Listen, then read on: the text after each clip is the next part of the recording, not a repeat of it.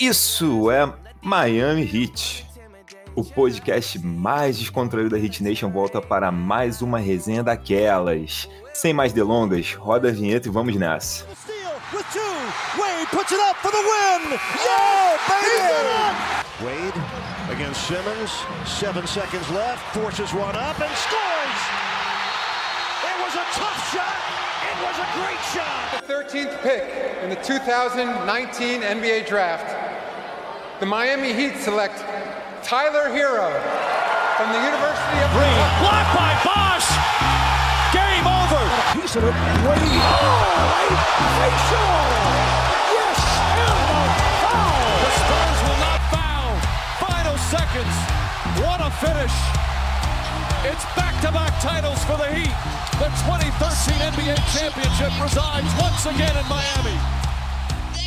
Hoje vamos falar sobre os destaques do Miami Heat ao longo da temporada. Ben Adebayo, Jimmy Butler, Duncan Robinson, Goran Dragic, Tyler Hero e muito mais. Eu sou o Lucas Marques e aqui comigo meu companheiro de sempre, Igor Skrill.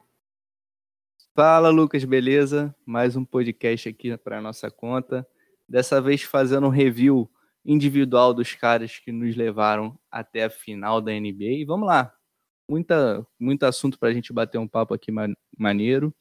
E bola para frente. É isso, Igor. Vamos para mais uma. A galera sentiu saudade aí. Essa semana a gente ficou um pouquinho mais apertado. Mas vamos para mais um episódio. Já começo falando dele. Sabe de quem eu vou falar agora, né, Igor? Da fera que eu vou falar agora, né?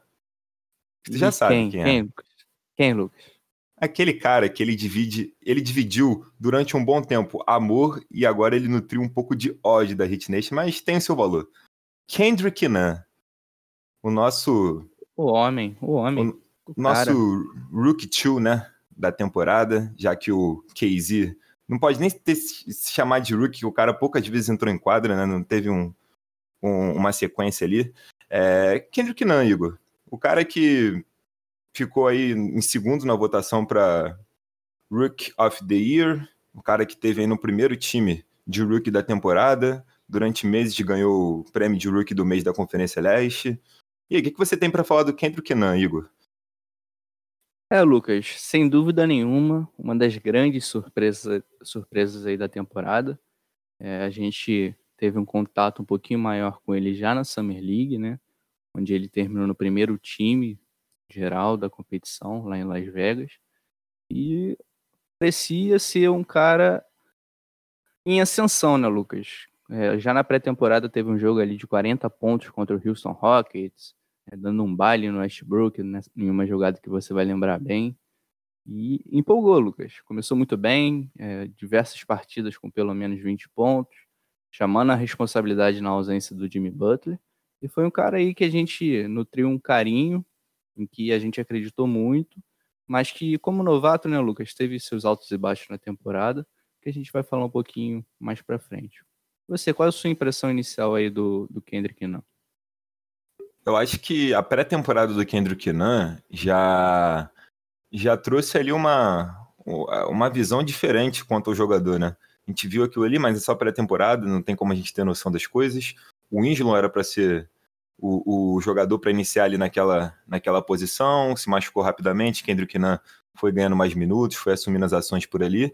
E é um cara que me surpreendeu muito de início por ele ser um cara de personalidade. É um cara que não tinha medo de atacar a cesta, um cara que tem facilidade para criar o arremesso, pontua com uma facilidade imensa. Mas foi o que você falou, Igor. É um cara que, por mais que tenha 25, 26 anos ali, é a primeira temporada dele no NBA. É um rookie, como a gente vinha falando. E a parada ali, né? É, eu acho que até um pouquinho antes da parada ele já vinha ali caindo um pouquinho, parou, teve o lance do Covid, voltou, já não voltou com a mesma confiança. Já, a bola já não estava caindo como antes. E é isso. Um cara que está na primeira temporada da NBA, ele vive esse altos, esses altos e baixos mesmo.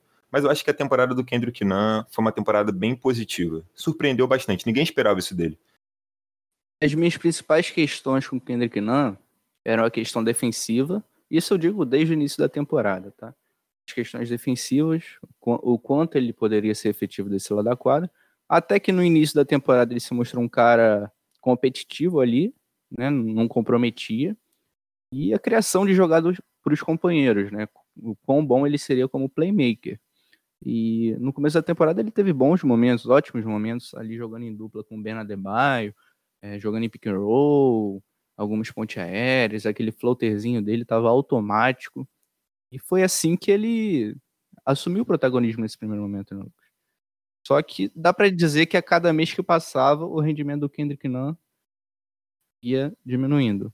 Em, em, algum momento da temporada ele até citou a questão física, né? Porque, querendo ou não, era a primeira temporada dele jogando essa maratona que é a NBA, né?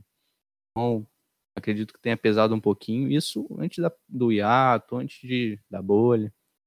Mas a verdade é que eu acho que ele teve o auge na temporada justamente no começo.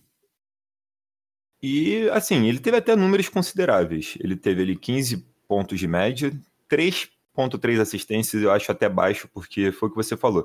Eu não vejo o Kendrick Nunn como um playmaker. Acho que ele, ele, ele o, o, o, a jogada ofensiva do Kendrick Nunn é totalmente diferente do armador, como a gente vê, sei lá, no Rondo ou no Chris Paul. Não tô comparando não, tá, gente? Mas é, sempre minha referência como armador são, são jogadores que eu acho ideais na posição. Mas o Kendrick Nunn, ele é um cara que ele nunca busca assistência em primeiro momento. Ele é o cara que ele sempre busca o arremesso, ele sempre busca pontuar. É, e justamente, Lucas, essa é a característica principal dele. A gente vai lembrar que no college, ele brigou com Trey Young para ser o principal pontuador, sabe? Na, na NCAA. Então, assim, a característica principal dele sempre foi o arremesso, sempre foi o volume é, pra, de colocar a bola na cesta. O jogo dele sempre foi centrado nisso. E quando ele chegou para o programa de desenvolvimento do HIT, a gente buscou torná-lo um cara mais coletivo, um cara que poderia servir os companheiros, um cara defensivamente positivo. E acho que conseguimos em, em alguns pontos, mas faltou aquela consistência, né? É, e é um cara que, assim, algumas atitudes dele ofensivamente não são das mais inteligentes, né? Tanto que o Kendrick Nunn, para quem acompanha o Hit regularmente na temporada, deve ter reparado que ele é um cara que toma muito, muitos tocos. Ele é um cara que às vezes, sei lá, tem um, um um, um, Anthony Davis na frente, ele quer infiltrar e acaba tomando um toco de bobeira.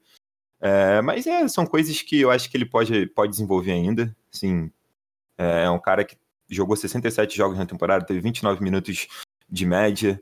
É, eu acho que é um cara que ele ainda pode evoluir bastante. Chutou 35% para 3, 43% nos arremessos de quadra. Sim, eu acho que o Kendrick Nunn é um caso perdido nem nada. Longe disso. Ele é um cara que ele tem um valor de mercado para possíveis negócios do, do Hit no futuro. Eu acho que ele vai ser um dos caras que dificilmente não serão, envolvi não serão envolvidos. Mas é um cara que eu acho que também tem uma margem para evolução. É um cara que pode se tornar mais coletivo, como você disse, Igor, e é, são coisas que com certeza Eric Spoelstra e sua comissão técnica é, vão trabalhar nessa off-season. É, e a gente falou que eu falei do, da, do declínio no rendimento dele. Acho que na bolha da NBA ele teve seu pior momento da temporada, né? Vinha do, do caso de Covid, não estava bem fisicamente, logo perdeu a posição para o Dredd, nos playoffs perdeu espaço na rotação. Então, assim, as finais da NBA acabaram sendo o melhor momento dele dentro da bolha da NBA.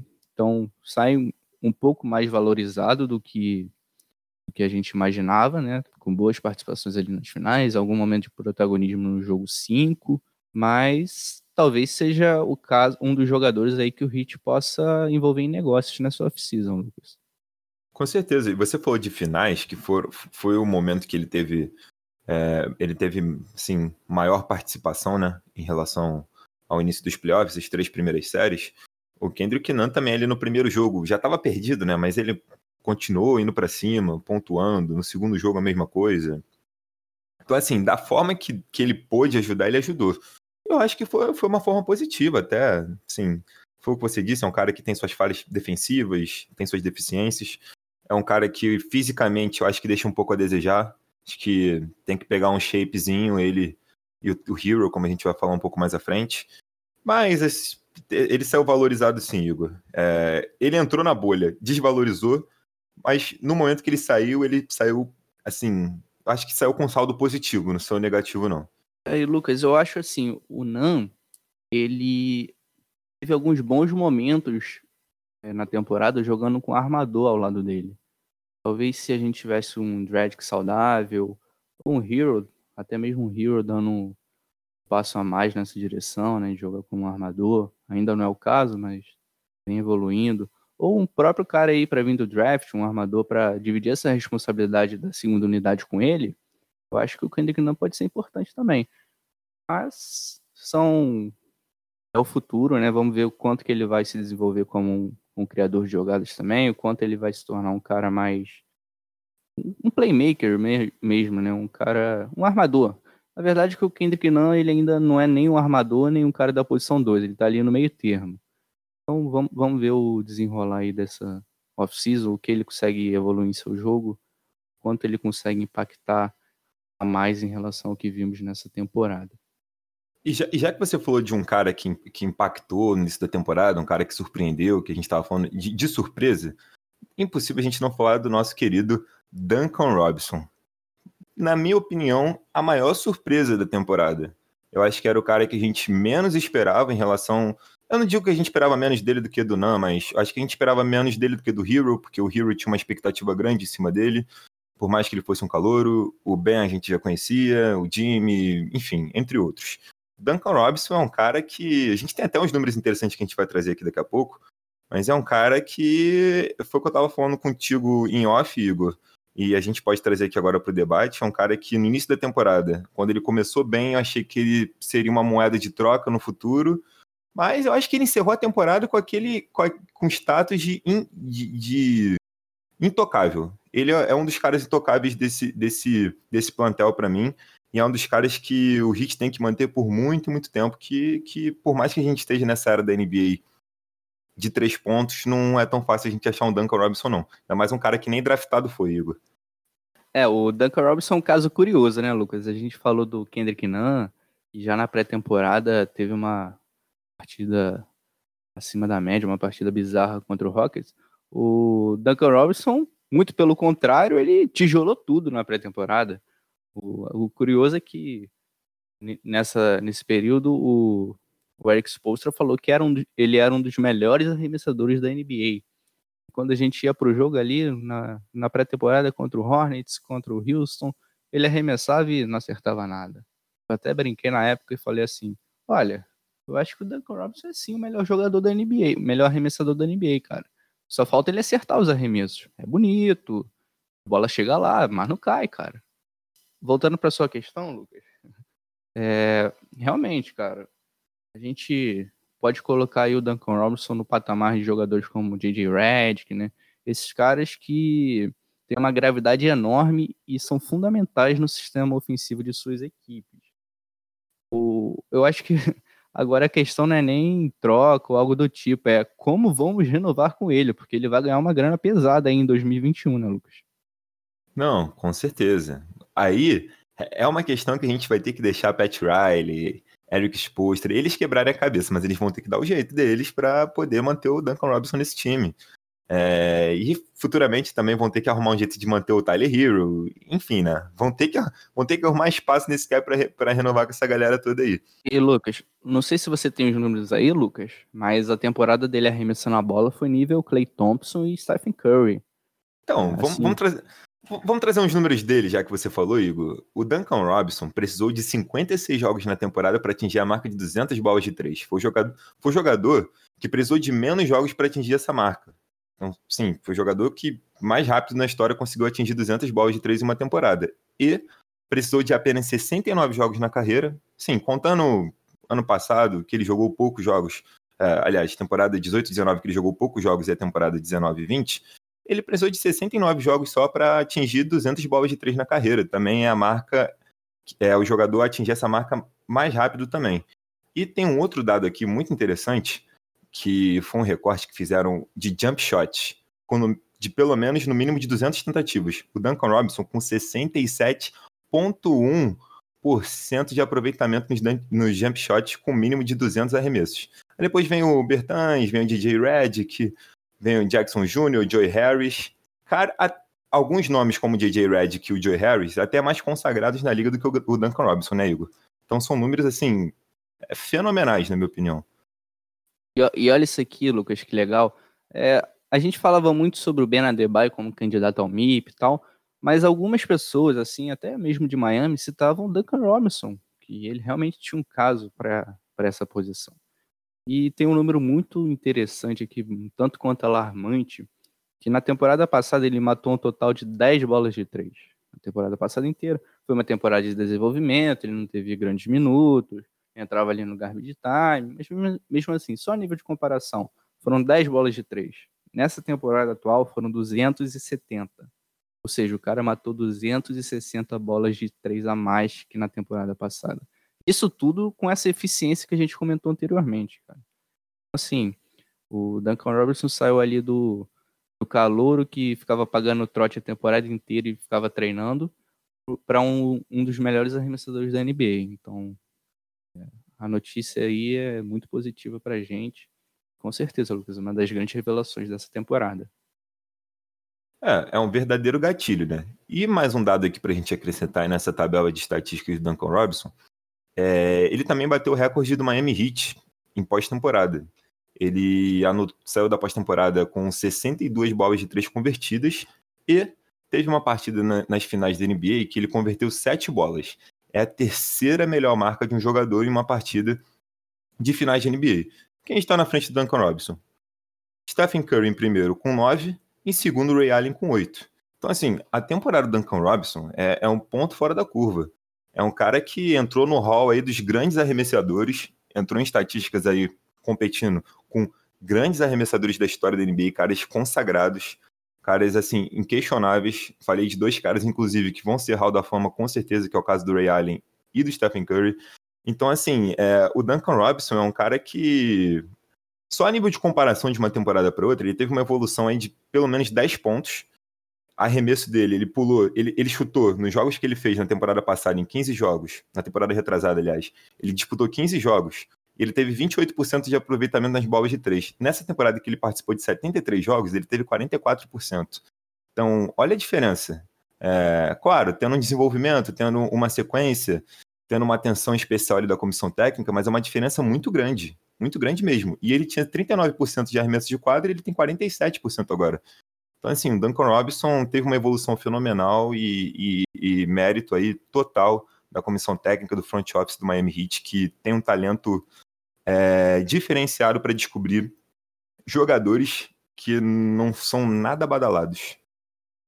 É, e Lucas, e quantas vezes a gente não viu o Duncan Robinson acertando 5, 6, 7 bolas de 3 em uma partida, né? A gente se perguntava, cara, esse cara não erra, como é que pode, como é possível? Assim, partidas em que ele tentava sete arremessos e acertava seis. Assim, impressionante. Eu lembro até de uma partida contra o Hawks, que eu acho que ele até igualou o recorde da franquia em bola de três. É, é aquela partida em que o Trey Young falou it's over e a gente ganhou na prorrogação. Ele passou da, dos 30 pontos nessa partida. E era realmente impressionante. Só que no, nos playoffs, Lucas, é, os times assim vinham com um sistema especial, né, para marcar ele, para tirar um pouco do volume dele, e ele teve dificuldades, né, especialmente defensivamente, onde ele era o, o tempo todo procurado para isolations, para o cara habilidoso do time adversário atacar, e até ofensivamente também, onde os caras eram mais agressivos nas ações de handoff, não, não deixavam ele confortável para trabalhar. E em alguns momentos, Lucas, ele mostrou um flash muito interessante é, para ser um cara ali que sai do. que se aproveita da pressão adversária para criar situações para os companheiros. Eu achei isso um aspecto interessante, um aspecto que ele vem trabalhando. A gente lembra no jogo contra o Celtics ali no, no finalzinho da série, é, um, acho que foi no jogo 5, Lucas, que a gente até perdeu no, no segundo tempo. Mas ele atacando o aro, pontuando ali ao redor do aro, conseguindo espaço. Na série contra o Lakers, ele já sempre agressivo, arremessando, mas também conseguindo servir os companheiros. Teve uma partida ali com três assistências, por exemplo. Sim, eu acho que o caminho para o Duncan é esse, né? Em termos de eficiência em catch and shot, ele já tá ali, já é elite, né? Difícil você é, elevar ainda mais o seu patamar. Mas é, em questão de leitura de defesa, de tomar de decisão, de saber a hora que eu posso atacar o ar, a hora que eu posso passar a bola, a hora que eu posso criar uma situação para o meu companheiro, acho que pode ser um fator chave para a próxima temporada. Não, e, e, e, antes de, de completar o que você falou, Igor, é, o Duncan Robinson teve o recorde de bolas de três do Miami Heat uma temporada também. No dia 7 de março ele já tinha 233 bolas de três na temporada, e o recorde do Heat em uma temporada era do Wayne Ellington. Wayne Ellington, o Golden Arm, que foi teve o recorde também de jogador é, vindo do banco com mais bolas de três, ele teve 227 em uma temporada, e o Duncan Robinson conseguiu 233 naquele momento. Você atualizou, foram mais de 270 bolas, né, Igor, se eu não me engano. E assim, é, é, mais um dado muito, muito interessante, muito legal do Duncan Robinson, que, assim, cara, é, é um gatilho, é um gatilho, mas como você falou, é, e, e, era outro debate que a gente estava tendo antes até de começar a gravação do podcast, é que o Duncan Robinson, ele é um cara que ele é muito bom no catch and shoot, muito bom mesmo, um dos melhores da liga, na minha opinião. Ele tá ali é, com J.J. Redick, enfim, outros caras que são muito bons no quesito. Mas ele é um cara que ainda tem muita dificuldade para criar o próprio arremesso, Igor. Ele é um cara que fisicamente ainda vai precisar evoluir também, que é o mesmo caso do Kendrick Nunn e do Tyler Hero. Ele fisicamente foi muito exposto, principalmente nas finais contra o Lakers, que é um time muito, muito físico, né? Com jogadores que, que buscam contato o tempo, todo, o tempo todo. E ele é um cara que na próxima temporada ele vai ter uma marcação muito mais acirrada. Ele, ele vai ter jogadores que vão, vão tratá-lo de uma maneira diferente, vão ficar muito mais próximos dele do que ficaram nessa temporada. Então, assim, aí que tá um desafio para Duncan Robinson e para a comissão técnica do Heat. É, ele vai ser um cara que vai precisar se reinventar de certa forma, porque só o catch and shoot não vai bastar. Ele vai precisar criar o seu arremesso para poder é, fugir um pouco dessa marcação dura que ele vai ter e poder continuar impactando no, no nosso jogo. Então, é, é, um ponto que eu acho chave para ele, que é, que é a questão física e a questão dele criar o próprio arremesso. Então, assim, eu acho que é o que a gente vai ter que esperar do Duncan Robinson na próxima temporada e é o que eu espero que aconteça sim, porque ele é um cara que ele tem muito potencial, mas o que ele fez essa temporada com certeza não vai se repetir se ele não conseguir evoluir. É, Lucas, essa questão de criar o próprio arremesso, eu penso da seguinte forma. O Duncan ele tá ali inserido dentro de um sistema, né? Em que a função dele é ser, ele ser o shooter, né? Então, ele é elite, a gente fala de criar arremesso, mas ele é elite criando espaços, né? Assim, de bloqueios, é, em cortes, assim, em fintas, né? Então ele consegue criar o espaçamento para o defensor assim. É, eu não imagino, cara, para ser sincero, ver o Duncan Robinson quicando a bola e dando um step back, por exemplo. Eu não, não acho que isso seja o objetivo dos posters, da comissão técnica. Talvez ele até possa adicionar isso no jogo dele, para, por exemplo, um arremesso no coach time, enfim, mas eu não imagino ele tendo volume dessa forma. Agora, é, é questão do sistema, eu acho, cara, porque, por exemplo, o Ben Adebayo, Adebayo, é, nos trabalhos pré-draft, um dos principais pontos que ele buscava era provar que ele sabia arremessar a bola. O Ben já está aí na liga há três anos e você vai me dizer que ele não sabe arremessar de três. Eu tô convicto que ele sabe arremessar de três. Eu tô convicto que ele consegue pelo menos ali um aproveitamento de 35% nessas bolas. Só que no sistema do hit, a função dele, uh, o, o role dele não é arremessar essa bola de três. Entende?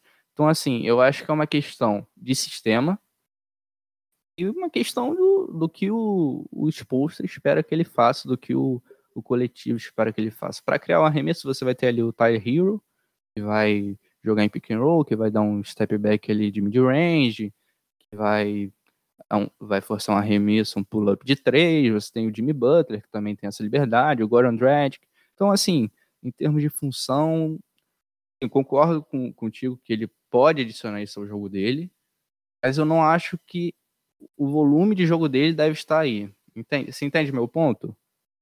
Não, com certeza, entendo. Eu acho, eu, eu também não imagino ele no, arremessando para step, no step back, no fadeaway, coisas do tipo. Mas eu acho que é interessante ele trabalhar um pouco essa parte. Não que ele vai ter um volume considerável de arremessos dessa forma. Eu acho que é mais para situações é, é, adversas, eu diria para ele, né? Foi o caso da série contra o Celtics e ali nos primeiros jogos da série contra o Lakers. Eu acho que ele teve muita dificuldade. Fora também a questão da confiança, né? Porque teve determinados momentos que ele estava até livre para chutar que ele buscava, sei lá, cavar uma falta ou passar a bola. Mas daí também primeira final do cara, primeira temporada dele jogando completamente, dá até pra gente entender. É, foi tudo muito Sim. novo para ele, né? Mas... É a questão defensiva, né, Lucas, que você falou, que aí concordo 100%, precisa evoluir, a movimentação lateral dele ainda é um pouco limitada, né? Até mesmo fisicamente ali, aguentar o tranco, um cara explorando ele no post, ainda tem dificuldade, mas eu acho que ele tá no caminho certo, ele já se consolidou aí como um dos melhores arremessadores da NBA, já se provou um cara importantíssimo para o nosso ataque. E eu acho que é isso. O Duncan Robinson vai ser chave para a gente na próxima temporada também. E Lucas, falamos muito do Duncan Robinson, já montamos aqui um mural com estatísticas dele, já tem números voando aqui por toda parte. E agora eu faço questão de chamar, porque você é um cara aí que defendeu o Jimmy Butler em todos os momentos da temporada, em todos os altos e baixos, você estava ali. É... Até, Lucas, eu vi você em várias tretas no Twitter discutindo o quão bom Jimmy Butler era. Então, eu quero que você fale, Lucas. Fala pra gente aí do Jimmy Butler, da temporada do Jimmy Butler. O cara aí que agora mora numa casa na praia, né? Que tá postando foto em iate. É, fala aí, Lucas. Fala pra gente do Jimmy Butler. É um cara que, além de jogador, é apaixonado por futebol apaixonado pelo Neymar e apaixonado por café. É um cara que adora café, né, Igor? É um cara, é um cara totalmente diferenciado esse Jimmy Butler, é um cara um dos mais carismáticos da liga e que sim, eu defendi, entrei muitas tretas por causa do Jimmy Butler ao longo da temporada, mas eu me senti just, é, eu, eu, me senti ali é, na razão com que ele apresentou nos playoffs, porque nos playoffs é hora de separar o homem dos meninos e provar que veio, né? Então o Jimmy Butler, ele conseguiu fazer isso muito bem. E a gente falou de estar no caminho certo. O Jimmy Butler é um cara que eu acho que ele trilha um caminho muito bem definido, é algo que a gente precisa bastante, e foi, sim, o nosso principal jogador na temporada ali ao, ao lado do, do Ben, ao lado do Duncan Robinson. É um cara que logo na primeira temporada conseguiu o que ele não conseguiu em outras três franquias, ele conseguiu ir para as finais de conferência, ganhar a Conferência Leste depois ir para as finais da NBA. Então, assim, a temporada do Jimmy Butler foi algo totalmente totalmente dentro do esperado para mim, dentro das minhas expectativas, Igor. É, eu bati muito na tecla é, que a galera esperava o Jimmy Butler um cara muito agressivo no ataque, um cara vindo ali sempre com 30, 40 pontos. E eu, desde o início da temporada, tentava alertar é, os nossos seguidores, né, falando, gente, calma, não é assim. Jim Butler é um cara que ele tá com uma mentalidade diferente, Miami, é um cara que veio mais ali para arrumar a casa, para poder incluir os companheiros no jogo, poder elevar o nível dos companheiros. E foi o que ele fez. Eu acho que ele foi um grande facilitador ao longo da temporada. Eu acho que ele contribuiu muito para a evolução do Hero, para a evolução do Duncan Robinson, para a evolução do Ben Adebayo. E eu acho que ele teve um papel de líder nato, de franchise player, que era o que a gente precisava, Igor. A gente ficou durante uns três ou quatro anos tendo a maior folha salarial da liga, sem ter um cara com status de franchise player, com um cara com status de assim, vou colocar a bola embaixo do braço e vou resolver quando for preciso. O Jimmy Butler é, fez isso. Você usou a palavra facilitador. Eu até destaquei isso em, em outro episódio aí do nosso podcast. Aliás, aí fico lembrete se você chegou aqui, está ouvindo esse aqui como primeiro podcast, conhecendo isso é Miami Heat. Temos o review aí dos playoffs, da temporada regular, vale a pena conferir. Lucas, acho que facilitador é a palavra que resume o que foi Jimmy Butler. Essa temporada regular, especialmente, né? A gente que não tinha um armador de ofício na maior parte do tempo, a gente citou o Kendrick Nunn, que não é esse cara. Então, é um cara que colocou a bola embaixo do braço e focava em servir os companheiros, em atacar o aro e servir o perímetro, municiar os, os gatilhos que a gente tem no nosso elenco. E é isso, Lucas, eu concordo. As minhas críticas ao Jimmy Butler durante a temporada regular é, se baseavam especialmente no desempenho no clutch time, que eu acho que ele foi bem abaixo, e a gente tinha uma grande expectativa, primeiro porque ele, ele tinha sido absurdo né, em, na Filadélfia, e segundo porque a gente já estava traumatizado do nosso péssimo desempenho no clutch time, né? As temporadas anteriores aí eram um show de horrores, um monte de turnover, um monte de decisão horrível. Então, assim, a gente esperava que ele fosse o cara que resolveria esse problema. Não foi o que a gente viu em, em muitos momentos da temporada, né? é, claro, como você falou, nos playoffs ele foi o cara, não tenho que questionar, ele fez tudo e mais um pouco. Outra questão também que, que o Jimmy Butler foi um pouco abaixo foi o, o arremesso de três, né? É pouquíssimo volume, é 24% de aproveitamento. Assim, acho que a gente esperava um pouquinho mais aí. Agora, no geral, defensivamente, impecável, né? muito bem mesmo. É, como facilitador, como a gente falou anteriormente, muito bom, assim, elite mesmo. E é isso. Acho que ele foi o cara. E você falou também, vou, vou reforçar, o papel dele como líder, como mentor ali, né? Ao lado do Goran que eles foram muito parceiros nessa temporada, foi importantíssimo. A gente, o Tyler Hero, a ascensão dele, com certeza aí tem o, a influência do Jimmy Butler já logo após o draft, né, Lucas? Você vai lembrar bem, os caras já estavam treinando junto. O, Butler meio que apadrinhou o Tyler Hero, né? Eles fizeram uma amizade muito legal. Então, assim, é, eu acho que o impacto do Jimmy Butler vai além das quatro linhas. Ele foi realmente o cara da nossa franquia. Isso, estamos no caminho certo, já chegamos à, à final nessa temporada.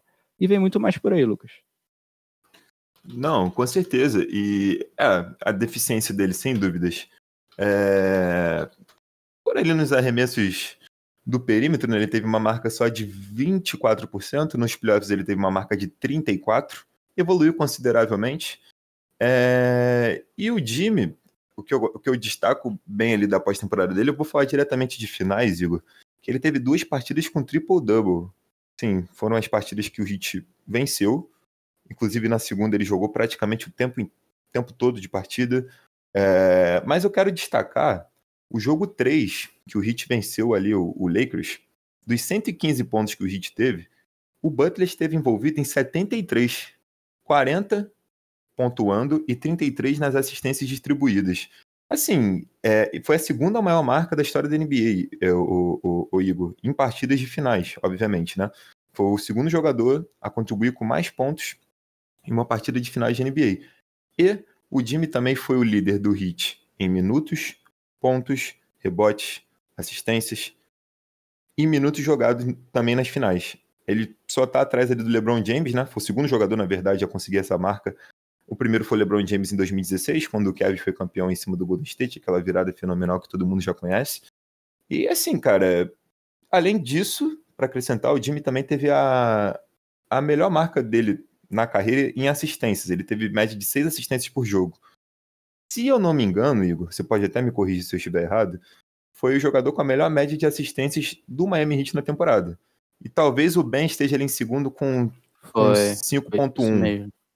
E assim, isso daí já prova que, por ele ter tido a melhor temporada em assistência da carreira, que ele foi um jogador que priorizou muito inserir seus companheiros no, no jogo, né, Igor? Não foi um cara que foi individualista. Ele era um cara que sempre priorizou, que é o nosso sistema, que é o que, é o que tem sido hit desde o final da, da era Big Tree, que é um jogo mais coletivo, né? Então por isso que eu acho que o encaixe foi perfeito. É, Lucas, até falando um pouquinho dos playoffs, a gente lembra que no primeiro jogo contra o Indiana Pacers, na primeira fase dos playoffs, ele basicamente colocou o jogo embaixo do braço, matou bola de três ali no clutch time, coisa que ele não fazia há muito tempo, né, na temporada regular, enfim. É, na série contra o Bucks também teve um jogo assim. Na série contra o Celtics, a mesma coisa. Uma, o jogo um do lado ofensivo da quadra, em outra partida do lado defensivo, mas sempre aparecendo ali. Agora, em um momento desses playoffs, a não ser na final, como você falou que ele teve números é, bizarros, números de super estrela, números de cara assim da primeira prateleira da NBA mesmo, é, números de Dwayne Wade em 2006, é bizarro o desempenho desse cara. É, exceção das finais, é, ele sempre priorizou a vitória acima de tudo. Em nenhuma partida dos playoffs até então ele entrava é, em, com, com o pensamento de, pô, vou fazer 30 pontos aqui, no próximo eu vou fazer 30 de novo, eu vou monopolizar as ações ofensivas, eu vou atacar o ar em todas as bolas, eu vou arremessar bolas contestadas. Em nenhum momento foi ele foi esse cara. Ele foi um cara que dentro do sistema do, do HIT, chamava responsabilidade em alguns momentos, mas sempre, é, assim, seguindo o flow do game, né? Sentindo o jogo, sem a necessidade do protagonismo 100% do tempo. Então, assim, é, o Pat Riley até falou na entrevista hoje que para um jogador do, do nível do Jimmy, ele é um dos caras mais é, menos egoístas, né, que ele conhece, que é um cara extremamente coletivo, que é parceiro ali, que, que é realmente um líder, Lucas. Não, sem dúvidas, sem dúvidas. É, ele também foi o líder ali em pontuação na série diante do, do Bucks. Teve aquela partida de 40 pontos, né? Que a gente lembra bem, que ele foi, foi muito decisivo, principalmente no clutch time. Inclusive, você falou do clutch time do Jimmy ao longo da temporada regular. Nos playoffs ele compensou, né, Igor? É, na série diante do Celtics, na série diante do Bucks, ele mandou muito bem ali no clutch time. É, tudo que o Jimmy. Ele, ele, ficava o jogo todo apagado. Chegava ali na, nos últimos quatro minutos de partida, tudo que ele tentava, ele acertava. Era um negócio de louco mesmo. Que eu ficava assim, cara, como pode acontecer um negócio desse? Como, como um cara pode ter um nível de confiança tão alto no momento decisivo, é, no momento de necessidade para o time? E, e você falou de ele não, não monopolizar as ações. Sim, ele não monopolizou as ações, tirando as finais ali, que as finais foi muito mais dentro da necessidade do nosso time, né? A gente sofreu ali com, com contusões e tudo mais, então ele precisou, sim.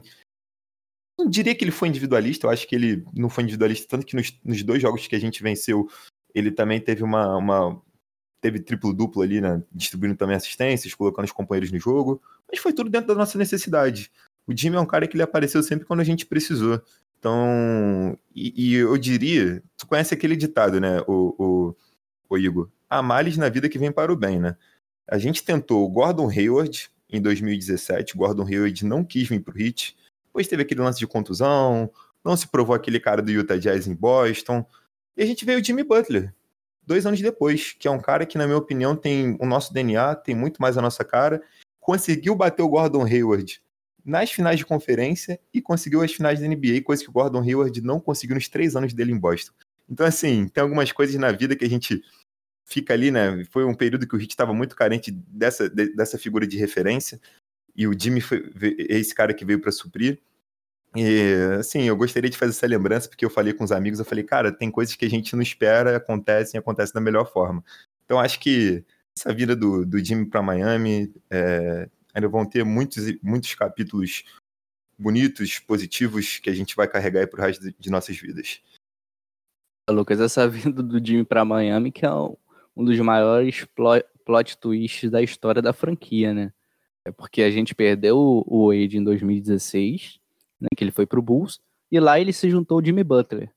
É, você já deve ter visto essa imagem em uma entrevista, acho que na época do draft, na época que ele estava em, em Marquette ainda, em que ele disse que nunca vestiria uma camisa do Miami Heat. Ah, e, com certeza, me lembro. Aí o Dwayne Wade se juntou a ele em Chicago, né, e contou um pouquinho, ele se envolveu um pouco com o Heat, se apaixonou, né, não é difícil se apaixonar pelo Miami Heat, né, cara. E, e aí terminou aí a gente sem espaço no cap, enfim, isso aí é outro assunto. Estamos fugindo muito aqui, Lucas, estamos fugindo da pauta, senão a gente vai ficar falando aqui por três, quatro horas seguidas. Se a gente e... for falar só de Jimmy Butler, tem, é, a gente vai ter que dividir, vamos ter que fazer uma minissérie, né? Dividir em alguns episódios, porque tem muita história para contar. Muita história. O Lucas, você falou do Jimmy Butler ser frio no clutch time, e acho que, como eu falei no último podcast, foi uma marca do time, né? Não só ele, o Dredd, que também teve jogos clutch, ele que eu cornetava, é, falava que ele não era clutch e tal, teve jogos muito clutch nessa pós-temporada. O, o Ben, cara, o Ben Adebayo, que não era reconhecidamente um cara clutch, não era um cara que matava arremessos difíceis, assim. Falando mais da temporada regular, né? Porque a amostra que a gente tinha dele antes disso não era muito grande. A gente matou bolas importantes nessa pós-temporada o Hero, né? O Hero é um fenômeno da natureza, então acho que é novidade para ninguém.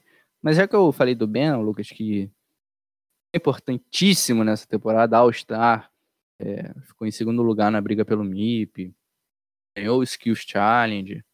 É, vamos falar um pouquinho dele, dessa temporada dele?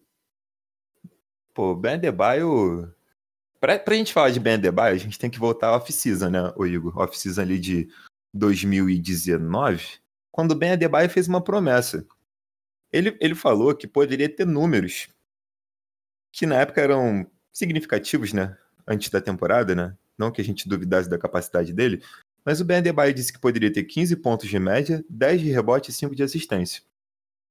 E foi algo que na época o, o Jump Brasil até fez uma matéria, traduziu uma matéria bem legal falando sobre isso.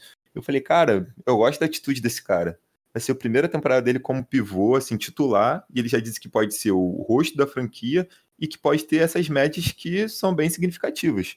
E não é que o Ban conseguiu, o Igor. Ele fechou a temporada com quase 16 pontos de média, 10.2 de rebote e 5.1 de assistência. Ele prometeu e cumpriu, Igor. Sim, Lucas. Os números do Ben nessa temporada são simplesmente absurdos. O colocam assim numa prateleira. É, assim. Cara, você tem um, um, pivô, né, cara, que distribui cinco assistências por jogo, né, que marca no perímetro, marca os caras de 1 a 5. É, isso é, acho que é a coisa mais valiosa que você pode ter no, um elenco, assim, cara. Então, é, tudo isso, toda essa característica do jogo dele, toda essa capacidade física, esse atleticismo, unida à personalidade que ele tem, né? Ser esse cara de grupo, ser um líder por natureza. O Pat Riley até destacou hoje na entrevista, a gente está gravando isso aqui na sexta-feira, que foi o dia que o Pat Riley deu entrevista, o caráter desse cara, né? O, o quão, quão garoto de ouro, assim, por assim dizer, ele é. E essa temporada acho que foi uma, uma temporada não só de afirmação, Lucas, como uma temporada em que ele se colocou no, no mais alto nível da NBA, se colocou, colocou o rosto dele como um dos protagonistas, colocou ele como um dos donos desse time, né? Então, é simplesmente absurdo, né? E a gente fa falou um pouquinho do sistema do Hit no, no outro podcast, e muito disso passa por ele. Durante a temporada eu até falava assim, o, o Jimmy Butler, cara, ele é o cara do Heat. Ele é o cara que nos playoffs vai decidir. Mas o Ben Adebayo, ele é o cara mais importante para esse sistema do Heat. Porque se a gente não tiver o Ben Adebayo, a gente pode ver isso nas finais, muda tudo. Nosso, nosso jogo ofensivamente muda, nosso jogo defensivamente muda. Então, assim, é, eu, eu diria que ele é o jogador mais valioso desse time, entendeu? Ô, ô, ô Igor, só pra gente dar uma repassada no que o Ben conquistou nessa temporada, Vamos lá. O Ben ficou em segundo na votação para o MIP. Na minha opinião, totalmente errado. Ele é o MIP do povo, é o MIP dos nossos corações, foi o cara que mais evoluiu, na minha opinião. Os números também mostram isso. É, ele ficou em quinto na votação para defensor do ano. Ele ficou no segundo time de defesa da liga. Ele foi All-Star. Ele ganhou o Skill Challenge e foi um dos grandes líderes do Heat na temporada, como você falou, uma peça fundamental é, no nosso sistema, principalmente defensivo. É um cara que tem uma facilidade para marcar as cinco posições, não é fácil de se encontrar hoje em dia, é algo muito raro. E é o segundo melhor passador da posição na liga, só fica atrás do Nikola Jokic, na minha opinião. Não sei se você concorda comigo, Igor, e não sei se os nossos ouvintes concordam com isso mas eu acho que ele é um cara que ele tem uma visão de jogo muito diferenciada, ele é um cara que ele consegue carregar a bola, é um cara que tem muita agilidade. Então, assim, o Ben é um cara que é o rosto da franquia para os próximos anos. É o cara que não vai renovar agora, mas em 2021 vai renovar, vai ganhar o contrato máximo e vai ser o cara da franquia durante anos e anos. E eu sou muito feliz por ter esse cara em Miami. É, para quem. Eu tenho certeza, Igor, que daqui a, sei lá, 10, 15 anos, Vai ter a geração que viu o Wade jogar, que teve o prazer de ver o Wade jogar, e vai ter a geração que vai falar, pô, eu não vi o Wade, mas eu vi o Ben, que também foi um cara que, pô, é, impactou muito em Miami, foi um cara que, que pô, eu assisti os jogos, era um cara que dentro de quadra era, era diferente, sabe? É, é esse o sentimento que eu tenho quanto a ele. E eu tenho certeza que na próxima temporada ele vai evoluir bastante. E você falou de arremesso, Igor, só pra gente aproveitar esse, esse gancho do Ben, você falou de arremesso. Eu acho que é um cara que sabe arremessar sim. Se a gente pegar a mecânica de arremesso do Ben, é melhor do que de muitos caras que jogam fora do garrafão. É um cara que tem uma mecânica bonita, na minha opinião. As bolas só não caíram em determinados momentos. E eu quero lembrar de uma bola de três que ele fez no estouro do cronômetro, na partida contra o Bucks na bolha, na bolha, que ele mata uma bola de três ali, tipo, antes de ir pro, pro vestiário ali, né, no intervalo de partida, que eu falei, meu Deus do céu, cara. Aquela bola de três foi simplesmente sensacional. Não sei se você lembra, Igor. Elogio, elogio essa bola de três aí me iludiu mais ainda quanto a capacidade Empolgou, né? dele de empolguei demais. É, salvei até o vídeo aqui no perfil.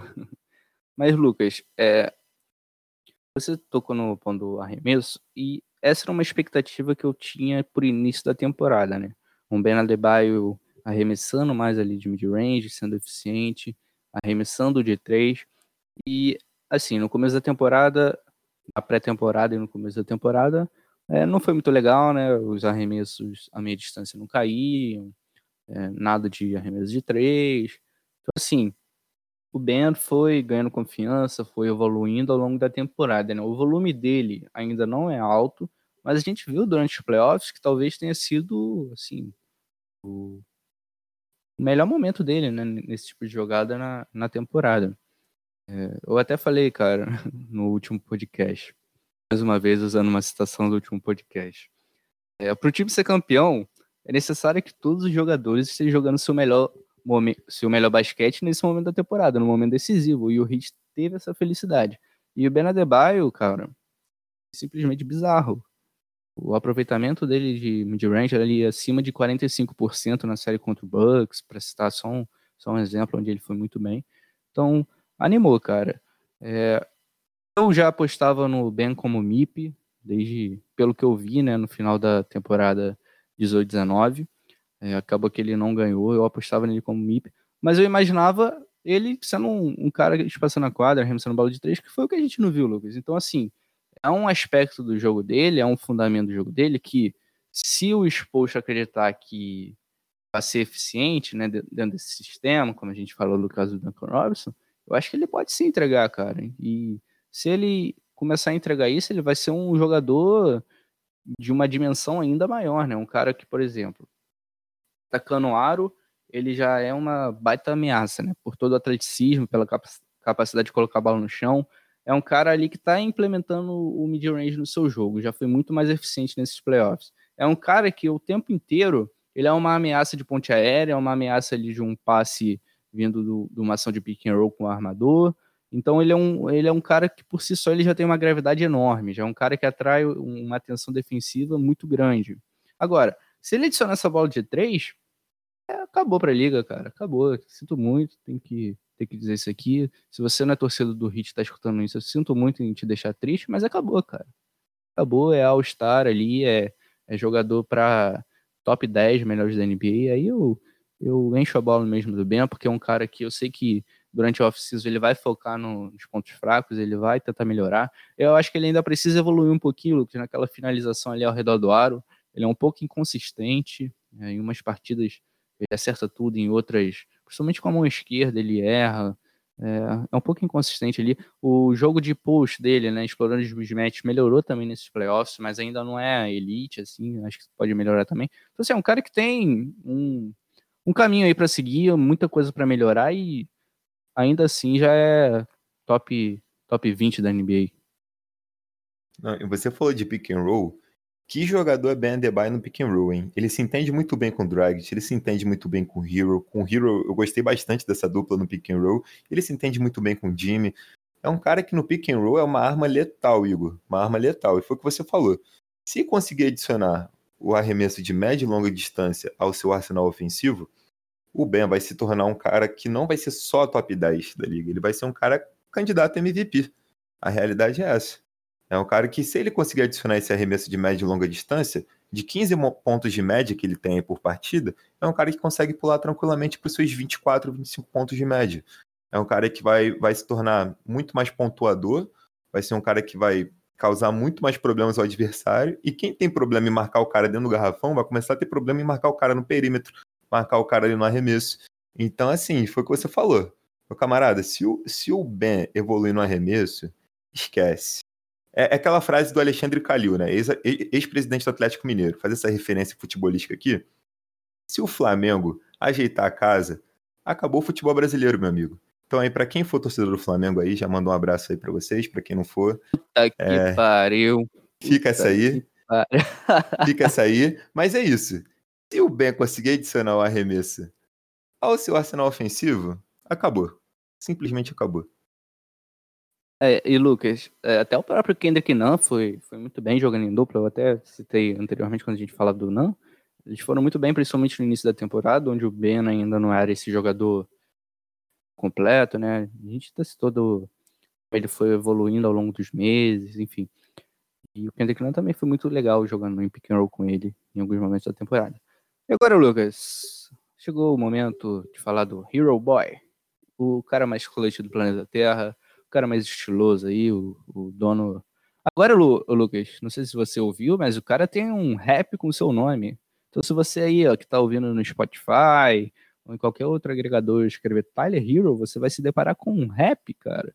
Aí você pode adicionar essa música na sua playlist e correr e fazer exercício e para um cochilo no busão ao som de Tyler Hero. Tyler Hero, que segundo Jimmy Butler, é um negro em, al, em, em corpo, em pele de branco, né, o, o, Igor? É um garoto que, que é totalmente diferenciado, é o ponto fora da curva. É um cara que gastou muito rápido um milhão de dólares aí ao longo da temporada, carros, também aí foi flagrado em momentos aí com, com namoradas, né? até surgiu história de triângulo, triângulo amoroso. O Hero é o cara que tá pronto, tá pronto para ser um hit culture. O Hero tem um espírito de Caio Kuzma aí dentro dele, que ele tá tentando se libertar, tá tentando dar o próximo passo, né? Mas às vezes ele tem um, um retrocesso aí meio ocupante. Brincadeiras à parte, Lucas, o Hero que desde a Summer League ele já se mostrava ser um cara muito mais completo do que a gente havia visto em Kentucky, né? É, sendo capaz de colocar a bola embaixo do braço, de armar um pouco o time também em alguns momentos, de criar seu próprio arremesso. Porque quando ele foi draftado, Lucas, muitas pessoas imaginavam que ele fosse um cara do estilo J.J. Redick, né? De ser esse cara é, de ficar correndo pelas screens e arremessar. Mas a gente viu que ele não era só isso, né, Lucas? Não, o, o Tyler Hero, é, eu gosto muito de, de separar o Hero em dois momentos na temporada, né? O Tyler Hero pré-bolha e o Tyler Hero pós-bolha. São dois jogadores completamente diferentes. Assim, o Tyler Hero pré-bolha é aquele jogador que a gente sabe que é um calor, é um cara inconstante, é um cara que infelizmente sofreu com, com, com algumas contusões, ficou fora em alguns momentos, inclusive acho que teve momentos que ele jogou até um pouco debilitado, ali com problema no pé, né, no tornozelo. Mas o Tyler Hero na bolha, Igor, foi um cara assim absurdo. Parecia que era um cara que já estava 10 anos na liga dentro de quadra. As coisas que ele estava fazendo, principalmente no clutch time, principalmente ali no, no último quarto, né? O Hero, de repente, ele sumia ao longo do jogo e quando o Hit estava precisando, ele aparecia, e aparecia com bolas importantes. Em vez a vantagem estava ali de 6, 7 pontos, o Hero vinha com uma bola de 3, com duas, colocava a gente no jogo. É, falando mais precisamente da série com o Boston Celtics, ele fez isso mais de uma vez. Então, o Tyler Hero é um cara que deu total certeza que eu sei que ele vai ser um dos grandes da liga no futuro, Igor. É um cara que já mostrou isso agora. Não é, não é comum, não. 20 anos. O cara nasceu em 2000, gente. O Tyler Hero. Exatamente. O Tyler Hero ele é mais, mais novo que eu, Lucas. Pô, o cara nasceu no dia 20 de janeiro de 2000. Eu tô falando de um garoto aqui que já tá com a vida resolvida, que é mais novo do que eu, até mais novo do que você, Igor. É uma parada que. Às vezes bate até uma, bate até uma bad, Igor, que a gente fica, caramba, o cara com 20, com 20 anos já tá com a vida resolvida, a gente tá aqui, ó. Porra, ainda não sabe o que, que vai ser daqui a 3, 4 cara, anos. Te falei, o cara é abençoado, é um fenômeno da natureza, não tem como. E Lucas, é, o Hero foi uma peça-chave vindo do banco, né? Sendo esse sétimo homem, um cara trazer uma bola de três, trazer um volume ofensivo, né? Sempre muito agressivo. E realmente caiu rapidamente na, nas graças da torcida. Sim, é, o que me, me inculcou um pouco assim ao longo da temporada foi o aspecto defensivo, né? Que ainda assim não, ainda agora, né? Depois da bolha, ainda não é o aspecto do jogo dele que enche os olhos, por um pouco por limitação física, outra às vezes por concentração, às vezes até por fundamento mesmo, de posicionamento corporal, de ocupação de espaço. Mas isso é uma questão que o cara tá no ano de calor, então com certeza vai evoluir nos próximos anos. E outra coisa, Lucas, a seleção de arremesso. Em alguns momentos da temporada ele teve um os, os momentos ruins assim ofensivamente, né? Arremessando arremessos de média distância, aquele que é basicamente você pisando na linha de três, né? É nem de três, nem de média distância. É ali do, do meio termo que ainda assim vale dois pontos. Assim, é, eu acho que ao longo da temporada, assim como todo calor, ele teve seus altos e baixos. Teve a lesão no pé também, que tirou ele, por exemplo, ele que foi ele e o Nan, né, que foram, é, que foram convocados para o Rising Stars, né, game lá no, na semana dos All Stars, e ele não pôde jogar por causa da lesão no pé, jogou meio baleado. Aí, quando ele estava baleado defensivamente, ele teve seus piores momentos na temporada, né? Tava até difícil de manter ele em quadra, porque realmente estava prejudicando a equipe. Eu até cornetei lá e foi um momento meio de, de debate, né? Na, lá no Twitter. E é isso, Lucas. O, o Hero encantou no clutch time, como você falou. O cara é absurdo, é, é uma máquina, é uma besta enjaulada, cheia de ódio, nascida para decidir. Aquela, aquela bola, Lucas, contra, contra o Sixers, aquele jogo contra o Chicago Bulls, Lucas. O cara é calor, mano. E já tem esses momentos inesquecíveis. Então, assim, é fantástico, cara. O futuro desse cara aí é brilhante e tem tudo para ser um dos protagonistas e levar essa franquia ao sucesso. Cara, tu falou da bola do Sixers, esse jogo. Quando eu vejo que ele tá arremessando ali com o tempo na roda, eu falo, o que, que esse cara tá fazendo, bicho? E ele acerta aquela bola, eu, eu gritei aqui, o que eu comemorei nesse dia foi bizarro, foi absurdo. E a gente tá falando aí de momentos marcantes, o Tyler Hero teve a maior pontuação dele na carreira. Ô, jogo... Ô, Lucas, um minutinho só, antes de você falar a estatística. É, se eu não me engano, um dos nossos ouvintes aqui, o, o Guto e o Matheus, os caras lá do Rio Grande do Sul, eles estavam na American Airlines Arena nesse jogo. Então aqui fica nosso abraço para eles, eles que foram pack quentes e testemunharam esse momento ao vivo. Se, ah. se, se não foi nesse jogo que vocês estiveram, fica o abraço aí do mesmo jeito. Um abraço pro Lucas também, né? Que falou que é o maior defensor do, do Hero. Tá sempre lá no Twitter, comentando, é, interagindo. Boa, boa. Ele pediu uma menção honrosa aí, então a gente tá mandando um abraço aí pro ô, Lucas. Ô, Lucas, você sabe, você sabe qual é a arroba do seu xará no Twitter? Qual é a arroba dele? Arroba expogold. Pô, acho que tem... ele é, ele é nunca, fã do... Ele... Pode falar. Será que ele nunca criticou o Expo, então? É, é tá do grupo ah. do Nunca Critiquei, Eric Expostra? Comunidade ah, do, do Orkut?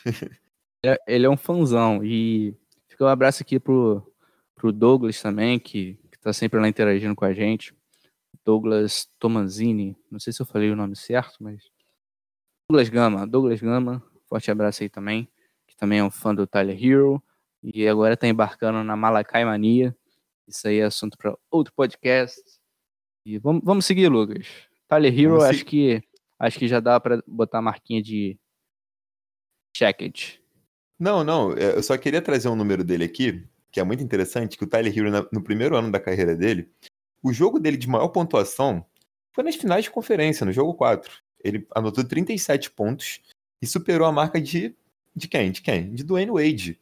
No jogo 6 da primeira rodada dos playoffs de 2004 contra o New Orleans, o finado New Orleans Hornets, que o Wade marcou 27 pontos. Então, só pra gente ter uma dimensão aí do, do, do, que é o Tyler Hero, do que o Tyler Hero já fez no seu primeiro ano, ele superou só o, o nosso o nosso deus, o nosso ídolo supremo do Wade uma, em, em, algumas marcas, né, de calor ao longo dos playoffs aí, então é, fica essa, fica só esse, esse adendo aí do Tyler Hero que, que teve aí um, uma primeira temporada com o pé na porta já, já mostrou que veio.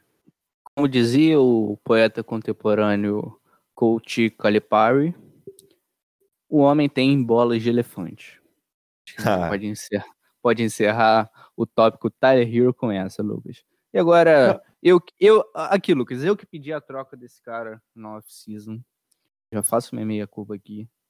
Eu pedi a troca dele. Eu pedi pro Dallas Mavericks, por favor, aceitá-lo lá em Dallas, né? Pra fazer dupla com o parceiro esloveno dele, Luca Doncic. Eu assumo. Eu pedi para trocá-lo para viabilizar a, a vinda do Jimmy Butler, é claro.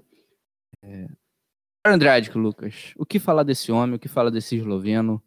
É, a gente falou do aspecto coletivo dele em outros podcasts, né, de aceitar o papel de vir do banco, e se der a vaga ali para o Jason Winslow, depois para o Kendrick Nunn. A gente falou desse aspecto de liderança dele, né, Lucas? E em quadra também foi um dos contenders aí para sexto homem do ano. Cara, eu sou suspeito a falar do Dragic porque eu não sei se vocês sabem, mas eu sou presidente do fã-clube oficial do Goran Dragic. Sou um defensor ferrenho desse cara, um cara que assim, tem um DNA hit culture assim, indiscutível, inquestionável. É um cara que atualmente está sem contrato, mas sábado passado postou foto, porra, com casaco do Hit sem contrato. É um cara que já demonstrou que tem interesse em renovar. É... e o Hit também tem interesse em renovar com ele. Então, assim, é um cara que muitos questionam ainda, Igor, mas eu já acho que dá para colocar ali no hall de ele com o Tim Hardaway entre é, os melhores armadores da história do Miami Heat. É um cara que, assim, tem, tem uma trajetória muito bonita em Miami, chegou em 2015, numa troca que nos rendeu algumas picks, né? A gente ficou sem picks aí durante alguns anos, é, sofremos com isso. Mas eu acho que dentro de quadro se justificou. Eu acho que ele deu um retorno técnico muito significativo.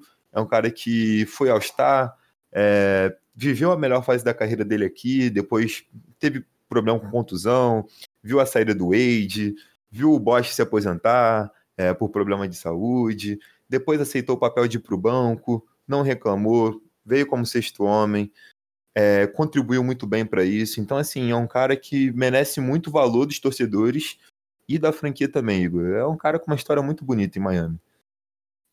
É, o Lucas, o Dredd, que guardado as devidas proporções, assumiu meio que o papel do Wade, né? O Wade que vinha do banco, com, com volume, comandando as ações ofensivas.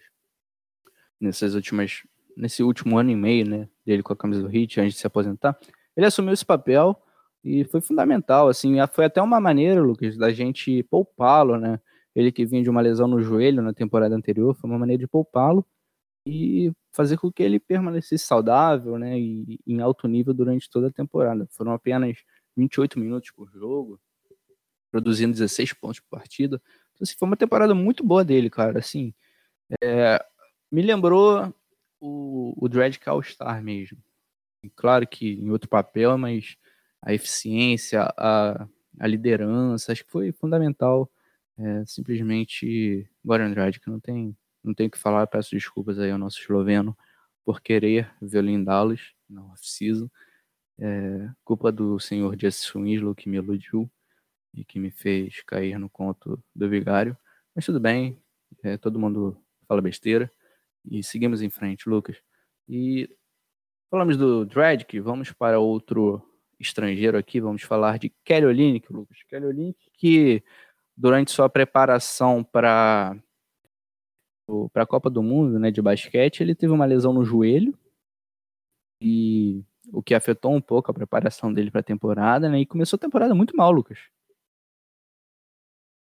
o Kelly Olynyk que você, não só você, né, mas eu lembro que no nosso finado antigo podcast falamos é, sobre um quinteto, um possível quinteto titular para a temporada. A gente colocava o Kelly Olynyk ali ao lado do Ben, era o que todos imaginavam, não vou dizer todos, mas grande parte da Hit Nation imaginava que fosse acontecer, que o Olynyk seria um titular.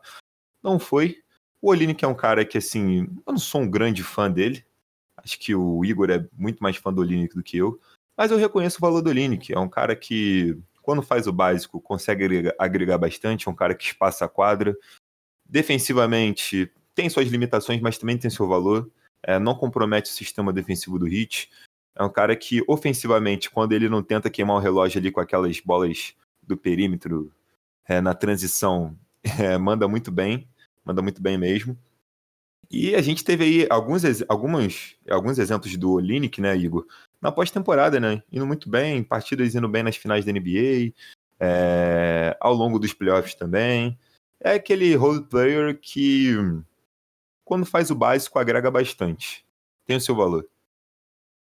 Isso, é isso, Lucas. Eu adoro o Olinick ao lado do, do Ben. Eu acho que eles formam uma baita dupla. Mas uh, acabou que o Spolstra optou por ir por outro caminho, assim, na maior parte da temporada, né? Trazendo o link ali do banco.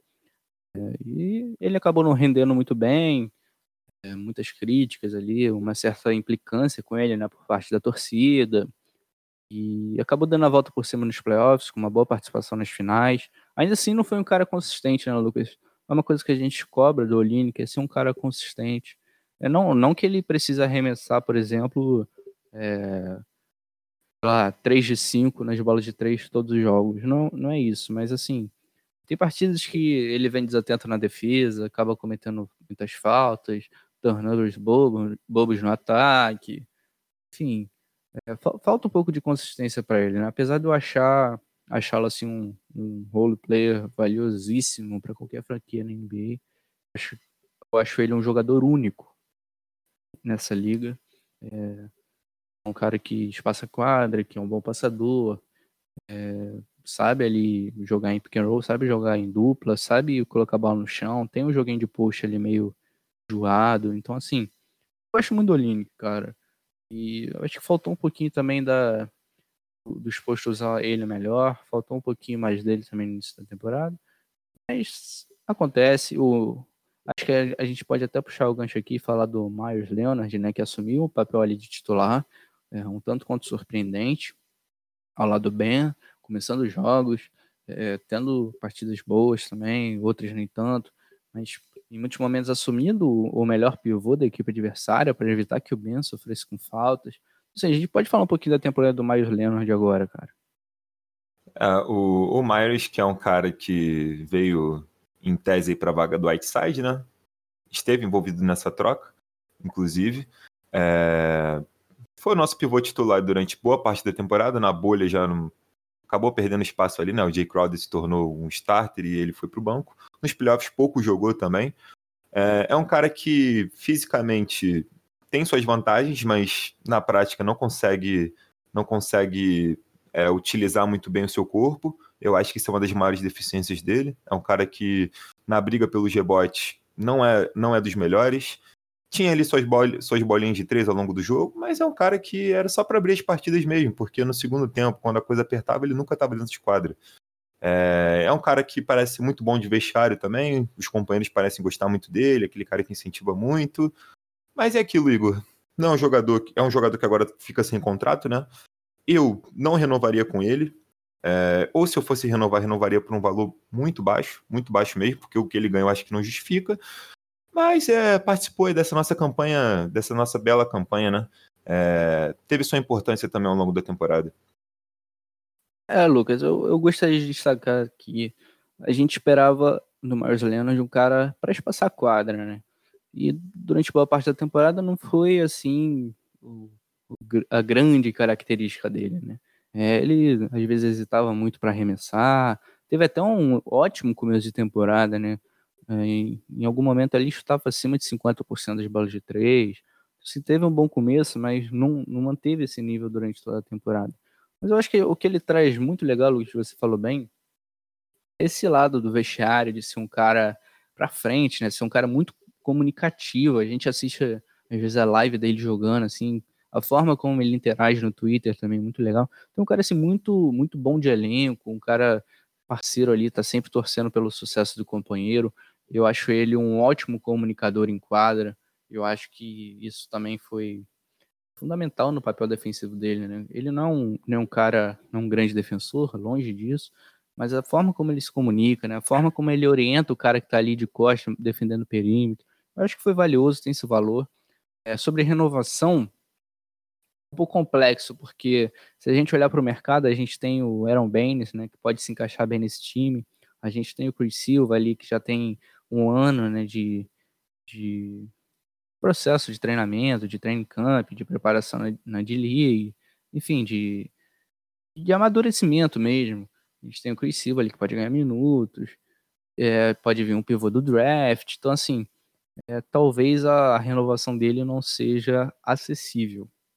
Como você falou, pelo um contrato mínimo, pelo que ele traz é, para o vestiário, esse lado veterano, acho, acho de suma importância. É um cara de grupo, né, Igor? Um cara de grupo. E a gente tem que falar um outro cara que também vai ficando sem contrato agora, que com certeza vai receber algumas ligações ao longo dessa off-season da Free Agency, é o Derrick Johnny Jr., né? Derrick Johnny Jr., que eu gosto de chamar carinhosamente de Dunkman, que é um cara que até ultrapassou a barreira de, das dunks, contribuiu de outras maneiras dentro de quadra, mas foi o campeão também do Slam Dunk Contest dessa temporada. É, alguns torceram um pouco o nariz, mas eu, como um bom clubista, acho que foi merecido.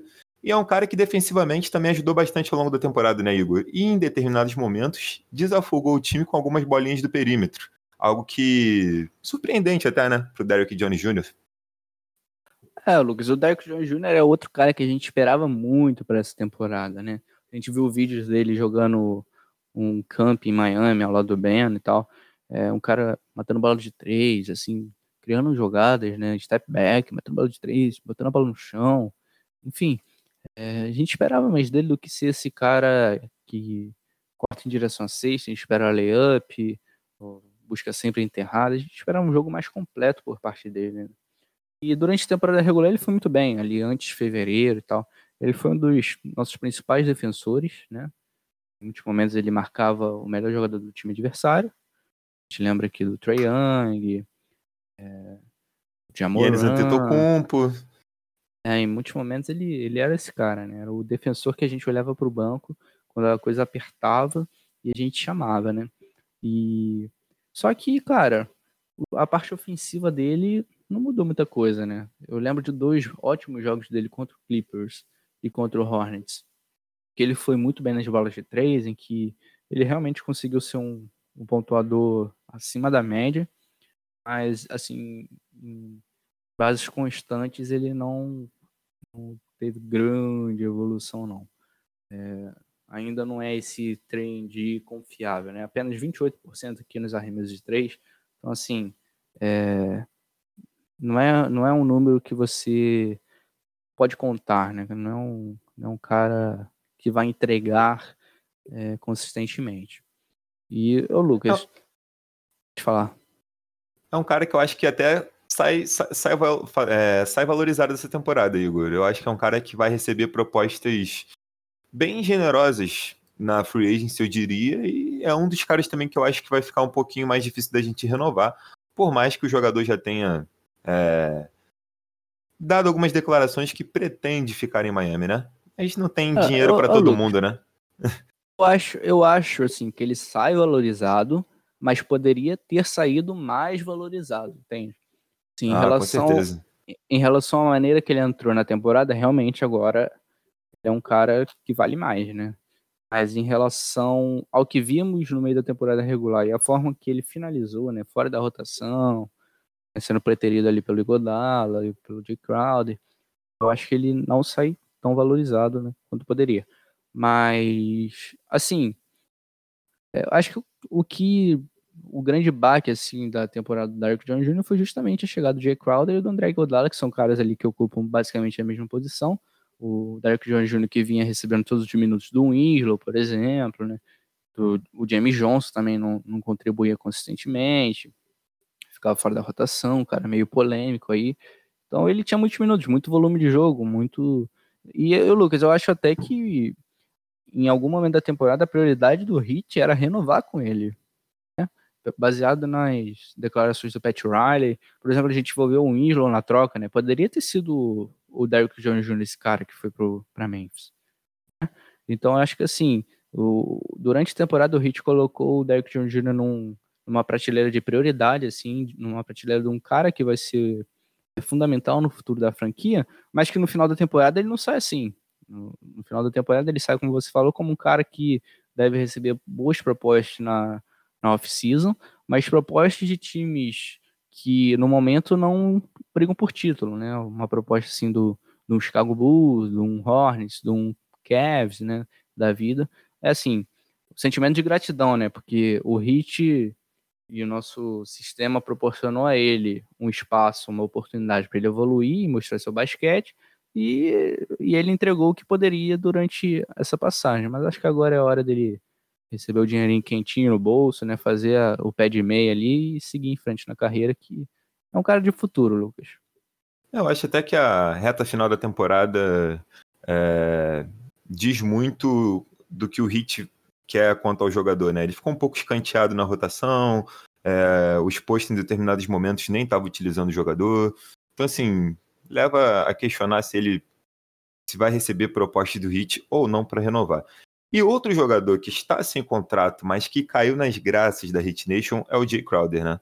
Jay Crowder é um cara que nasceu, foi a impressão que eu tive, que ele nasceu para vestir as cores do Hit. Caiu como uma luva em Miami, amigo. Caiu como uma luva. É justamente essa impressão, Lucas, que passa, porque é, a gente vem batendo nesse ponto é, durante os últimos podcasts que ele chegou em Miami e nunca mais errou um arremesso de três. Era um dos melhores arremessadores da liga trazendo energia também, trazendo uma liderança no vestiário, trazendo o lado defensivo é, primoroso, né? Um defensor muito físico, né? Muito muito completo, assim, um cara que por mais que não seja tão alto, ele aguenta ali o tranco no post, jogando na posição 4, né? Então, assim, é, o, o Crowder foi fundamental e se estabelece aí como uma das prioridades para nossa o nosso verão. Nosso verão não, porque a gente estamos meio atrasado aí na, na temporada, mas para nossa off-season. Não, sem dúvida, sem dúvida. O, o Igor, é, e o Jay Crowder é se tornou um dos meus jogadores favoritos e é um dos caras que eu quero muito que permaneça em Miami. É um cara que tá, né, ó, em Miami, do Pat Riley em Miami, eu acho que tá entre os principais negócios dele é, no Miami Heat, né? Porque que troca que ele fez, hein, Igor? Fez uma, uma penca de burrada na, na off-season ali de 2017, 2018, contratos é, nada nada compatíveis né, com jogadores que receberam. E ele conseguiu, ele, em uma off-season e uma, e uma atrás deadline, ele conseguiu resolver tudo que ele tinha errado. Ele mandou Jamie Johnson, mandou o Waiters, o, o Winslow, que ele esperou cinco anos para poder se firmar, não se firmou, problema de contusão. Ele mandou todo mundo e trouxe quem? André Godala e Jay Crowder. Dois caras que, se não tivesse em Miami, eu acho que dificilmente a gente iria para as finais da NBA. Então são dois caras. Tá fire, Lucas. Oi? Pat Riley tá on fire. Não, o, o velhinho. O velhinho tomou azulzinho, esquece. Ele agora tá. Ele, ele, ele botou na cabeça dele que ele quer. Ele botou na cabeça dele que ele quer ser campeão antes de aposentar, Igor. Antes de passar o bastão pros postra, ele botou na cabeça dele isso, e, e esse movimento diz muito é, com a vontade dele, com, com, com a gana de ser campeão. Então, assim, a gente finaliza esse podcast falando desses dois caras, porque são dois caras que, assim, não, não dá para você avaliar, principalmente Godala, só pelo box score dele. É um cara que você tem que olhar o jogo de uma maneira um pouco mais atenciosa. Você vê a importância dele defensiva, até mesmo ofensiva, em trocas, é, é, é, naqueles cortes ali para criar um espaço para alguém arremessar. Então é aquele tipo de cara que todo mundo quer ter. Se você perguntar para o Lakers, agora que é o atual campeão, se eles querem ter um Igodala no time, eles não vão pensar duas vezes. O Golden State Warriors, todo mundo adora o Igodala por lá também. É um cara que vive falando que um dia vai voltar para aposentar, enfim, não sei se isso vai acontecer mas é um cara que eu fico muito feliz de ter em Miami e o Jay Crowder eu vou ficar muito feliz se também tiver o contrato renovado. São duas peças fundamentais para a próxima temporada. É, Lucas, o Igodalo é um cara que, que quando chegou a gente sabia que seria importante nos playoffs, né? Esse aspecto defensivo dele, mas eu acho que vai além disso, Lucas. A, a liderança, né? O que ele traz para o vestiário, é um cara tricampeão da NBA, né? Se eu não estou enganado. E é, isso é muito valioso, cara. Para um elenco jovem como o nosso, para um elenco em ascensão, isso não tem preço, assim. São, é um legado, mesmo que Godala, sei lá, seja trocado agora. Não estou dizendo que temos que fazer isso, nem que isso vai acontecer, mas vamos supor que ele seja trocado. O legado já, a sementinha que ele plantou dentro desse elenco, dentro do Tyler Hero, do Duncan Robson, o, o, o legado que ele deixa para esses caras já é de suma importância, sabe? Então, assim, nos playoffs eu acho que talvez a gente pudesse esperar um pouquinho mais do Igodala, né? Ele não, não foi muito consistente ali, teve partidas ruins até, é, não, não teve muitos minutos ali, partidas de 20 minutos de, de ação, 17 minutos de ação. Faltou um pouquinho dele, por exemplo, olhando aqui, em 21, em 21 partidas a média de minutos jogados por ele é 19. Então, assim, faltou um pouquinho do, do Igodala, talvez é, parte parte disso se deva ao nosso sistema de jogo, um pouquinho de limitação ali ofensivamente quando ele estava em quadra, né? É, pô, né? A gente não tem um Clay Thompson, um Stephen Curry, né? Que são caras é, bizarros de outro planeta, assim. Temos é, jogadores desse perfil em ascensão, mas não são consolidados como, como era nesse segundo stage. Então acho que faltou um pouquinho, né? Dessa, desse ajuste fino, mas, sem dúvida nenhuma, vai ser importante para a próxima temporada, se permanecer. E é um cara que, independente de tudo, já deixa sua contribuição, já deixa seu legado aí na, no Hit. Não, com certeza. E, como eu disse que foi um, um dos melhores negócios do Pat Riley em Miami, vale lembrar que não nessa próxima temporada, mas na outra, na temporada 21-22, tem uma team option ali, né? Se o Hit não quiser continuar com o Igodala, pode muito bem falar, Igodala, muito obrigado pelos seus serviços prestados. mas é, estamos optando por não continuar com a nossa parceria. E, e assim, é, é, é, algo que o Igor Dalla também vai estar ali com seus 37, 38 anos. Então, assim, o Hit fez um contrato que muita gente criticou, falou que era um contrato alto para um cara de 36 anos. A gente não está também refém disso. Se chegar no final da próxima temporada e a gente não quiser continuar com o Godal, a gente não continua. Então, foram movimentos é, plausíveis de Pat Riley, com selo Pat Riley de qualidade, com selo de Pat Riley aí como um dos maiores nomes da história da NBA. E como eu tinha dito, a gente está chegando ao final desse episódio, que ficou. Eu acho que ficou uma resenha muito maneira, Igor. Ficou muito legal. Acho que a galera vai curtir bastante. A gente falou sobre. A gente E- falou muito E bem sobre- longa, né?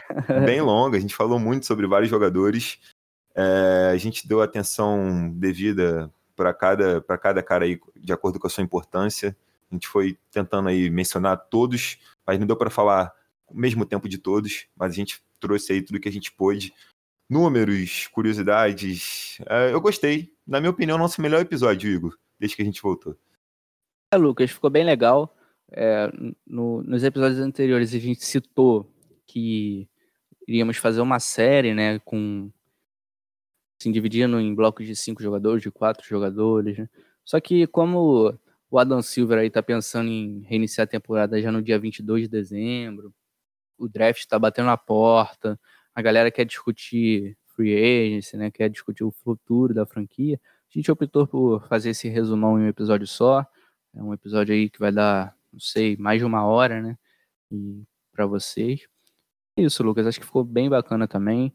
A gente voltou em pontos que já havia dito, entrou em questões novas, é, debateu, né? O, o- a projeçãozinha, né? Bem rápida sobre o que a gente pode esperar desses caras na próxima temporada. Acho que foi bem legal, Lucas. E o que, que vem por aí, Lucas? Fala pra gente. Qual é o próximo episódio? O que, que tem de bom aí no Isso é Miami Heat pra, pra galera aguardar? Galera, eu quero que vocês fiquem ligados que vem um episódio com um convidado. A gente, a gente vai revelar em breve quem vai ser esse convidado. Esse é um episódio legal, rico em conteúdo. A gente vai falar sobre o quê? Sobre o quê? Sobre draft da NBA. A gente vai ouvir o Igor falar sobre seus favoritos. Ou o favorito. Quem é seu favorito, Igor, dessa classe? Ó, cara, vou dar um spoiler aqui. Meu favorito para pique 20 é, se chama Jalen Smith, pivôzão aí. É, se você olhar o jogo dele, Lucas, você vai lembrar um pouquinho do Miles Turner, do Indiana. É, não chega a ser do patamar do Turner, mas aí tem, tem potencial ali, tem uma bolinha de três, é, até visualmente lembra um pouquinho. E é isso. É isso, Mas galera. A gente, Uma- a gente não, só vai- uma não- menção não- honrosa aqui. Uma menção honrosa pro querido ouvinte aí, é, que tá lá na comunidade do Orkut, lá, Malacai Mania. Malacai Mania também tem um grande espaço no meu coração. Malacai Flynn, nosso futuro armador aí, nosso ruivo maravilhoso. O cara não tem defeito. Então, assim, fica aqui minha menção honrosa ao nosso querido Malacai, dono do meu coração. É isso, galera. Mais um episódio aí, fiquem atentos. Vamos revelar quem será o convidado desse episódio. Vamos falar de draft. Vamos até relembrar algumas coisas. Eu tava falando com o Igor aqui de draft que o Hit não tinha nem escolha, né? A gente vai falar sobre isso aí no próximo episódio. Vocês vão gostar bastante também, galera. E não se esqueçam, isso é Miami Heat.